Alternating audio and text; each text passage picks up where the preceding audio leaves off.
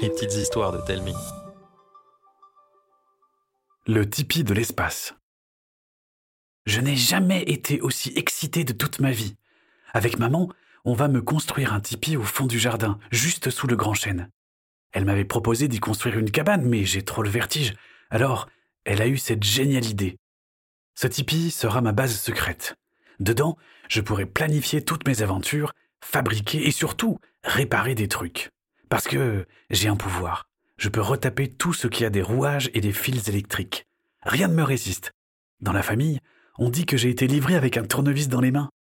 Mais moi, je crois plutôt que je tiens ça de Pépé et Mémé, qui passent leur temps à inventer des machines farfelues. Maman a hérité de leur don pour créer des choses, mais elle, elle est menuisière ébéniste. Avec du bois, elle peut tout faire. Alors, vous pensez bien qu'un tipi pour elle, c'est un jeu d'enfant. Juste quelques perches à nouer, des planches de bois à fixer pour que l'intérieur soit bien plat, et hop. Il ne reste plus qu'à tendre une gigantesque toile tout autour, et voilà. En un rien de temps, mon tipi se dresse fièrement à l'ombre des arbres.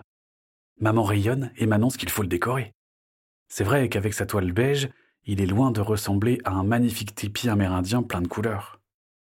Et là, alors que j'imagine les motifs que l'on pourrait dessiner, maman m'annonce qu'un tipi se décore après y avoir rêvé.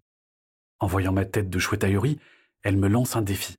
Je dois y dormir cette nuit, tout seul.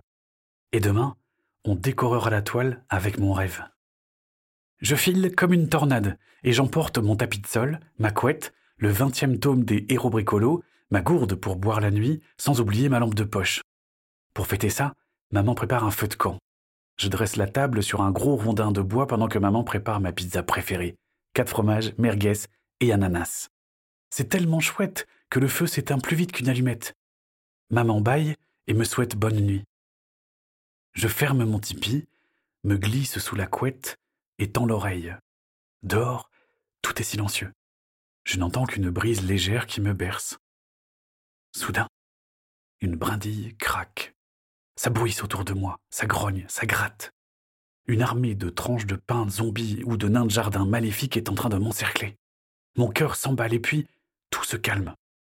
Oh, ce n'était que mon imagination. Après tout, c'est la première fois que je dors dehors. Je me remets à peine de cette émotion qu'un bong fait vibrer la toile du tipi. Ce doit être un gland. Je suis juste sous le chêne. C'est forcément ça. Sinon, oh, je préfère pas savoir. Tout frissonnant, je me pelotonne sous la couette. Là-dessous, je suis bien à l'abri. Sauf que je n'arrive pas à fermer l'œil. La nuit est remplie de bruits étranges. Il y en a tellement que je me demande s'ils ne se sont pas donné rendez-vous. Bien protégé sous ma couette, je sors ma lampe et décide de me changer les idées je me plonge dans les aventures des bricolos, mon équipe de héros préférés. Et alors que je m'évade et pique en fin du nez, un moustique vient tout gâcher. Son bzzz n'est pas le petit bruit qui vous rend fou dès qu'il passe près de votre oreille, non. Ce bzzz-là a plus des airs de vrombissement de libellules montées sur une tondeuse à gazon. Je me tapis sous la couette, priant pour que cela s'arrête. En vain. Alors j'attends, patiemment, la bonne occasion de lui régler son compte. Je l'entends se poser, juste à côté de moi. Je n'aurai pas de seconde chance. J'inspire profondément et d'un bond, je sors de sous ma couette, abats mon livre. La bête décolle mais rebondit sur le livre et s'écrase au sol en produisant une petite explosion. Paniqué, je braque ma lampe de poche dessus et ce que je vois me stupéfait. Le moustique est une sorte de cousin géant qui fume drôlement.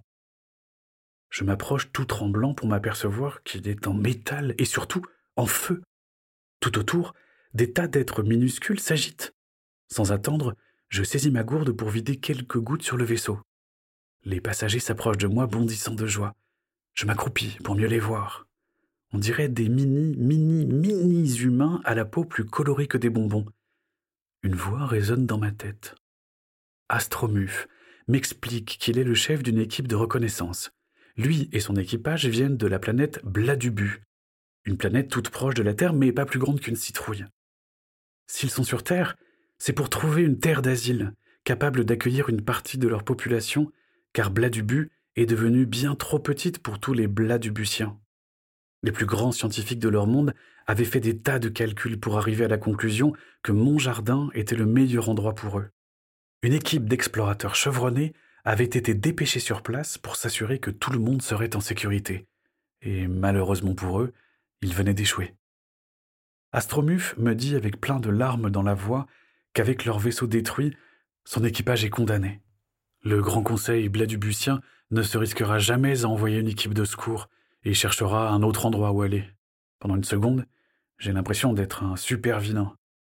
Et en regardant leur vaisseau tout amoché, une pensée m'électrise. Je vais le réparer. Direction le garage où se trouve mon atelier.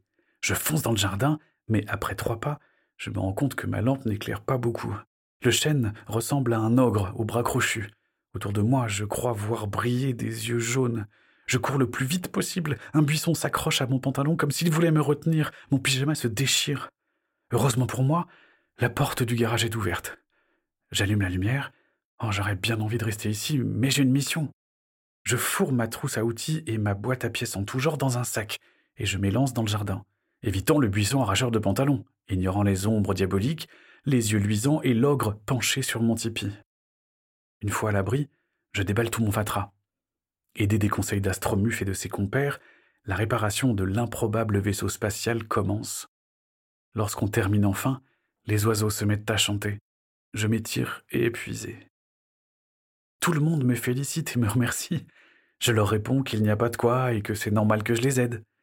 Déjà, parce que c'est moi qui ai détruit leur vaisseau, et ensuite, parce que c'est trop génial d'être un mécano de l'espace. Je propose à Astromuf de s'installer dans le fond du jardin autour de mon tipi. Après tout, le grand chêne et tous les buissons offrent plein d'abris pour des maisons. L'équipage explose de joie et part prévenir tous les Bladubusiens que leur mission est un succès. Et devinez ce que j'ai dessiné comme motif sur mon tipi Des tas de moustiques de l'espace, des petits êtres colorés et des citrouilles. Maman a fait une drôle de tête quand elle a vu mes dessins, mais je lui ai dit que je ne tarderais pas à l'expliquer.